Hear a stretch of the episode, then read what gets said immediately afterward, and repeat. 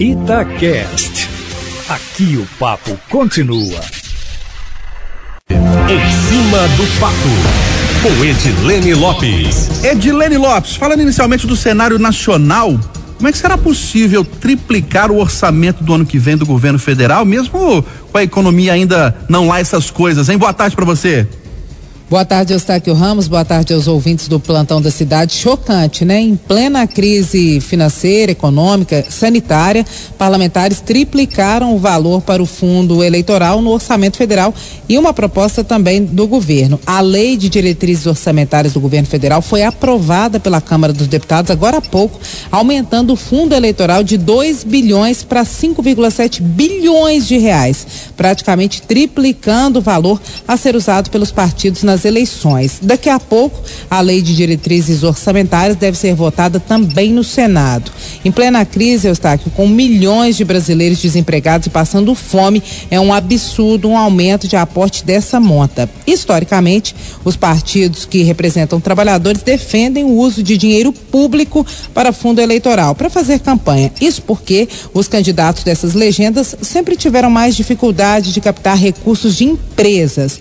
Com as restrições para o financiamento privado de campanha no Brasil, agora praticamente todos os partidos querem e mordem um pedaço do recurso público e quanto maior é o bolo, maior pode ser a fatia, né? Inclusive, eu olhei rapidamente as orientações de partidos para a votação dos deputados nas bancadas e críticos do financiamento público votaram a favor do aumento do valor, viu, Eustáquio? Bizarro.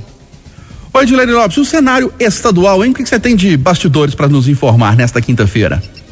Uai, Eustáquio, nesse momento aqui em Minas, o secretário de Infraestrutura e Transporte, Fernando Marcato, está reunido com deputados estaduais para tentar encontrar uma solução para o vácuo legal que passou a existir depois que o Tribunal de Contas do Estado suspendeu o decreto sobre transporte fretado. Conforme a gente vem acompanhando, favorecia a Buser por acabar com a exigência da lista de passageiros com 12 horas de antecedência, por exemplo, que as empresas de ônibus precisam entregar para o DR, o Departamento de Estradas de Rodagem, antes da viagem. O decreto também foi cassado pela Assembleia, mas a cassação só começa a valer quando for promulgada pela Assembleia Legislativa, que deve acontecer, conforme nós já informamos, só em agosto. Agora, ao invés eh, de decreto do Executivo, o que deve acontecer é que a questão deve ser resolvida com uma lei elaborada pela Assembleia, que afirma que tem a competência de fazê-lo, mas com a participação do governo. Por isso, agora, o secretário está conversando com os deputados para tentar achar um impasse para essa questão. Executivo e Legislativo permanecem em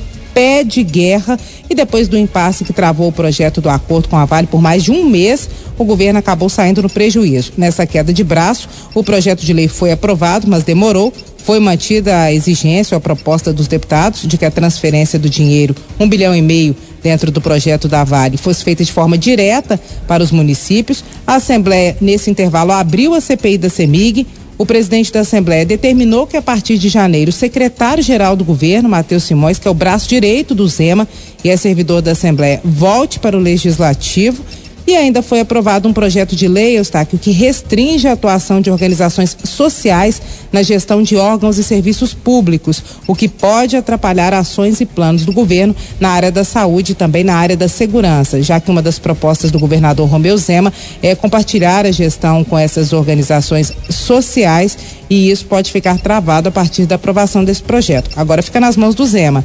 Ele pode sancionar ou pode vetar esse projeto do professor Clayton. Se ele vetar, provavelmente o veto pode ser derrubado aqui na Assembleia. Amanhã eu volto, Eustáquio, sempre em cima do fato.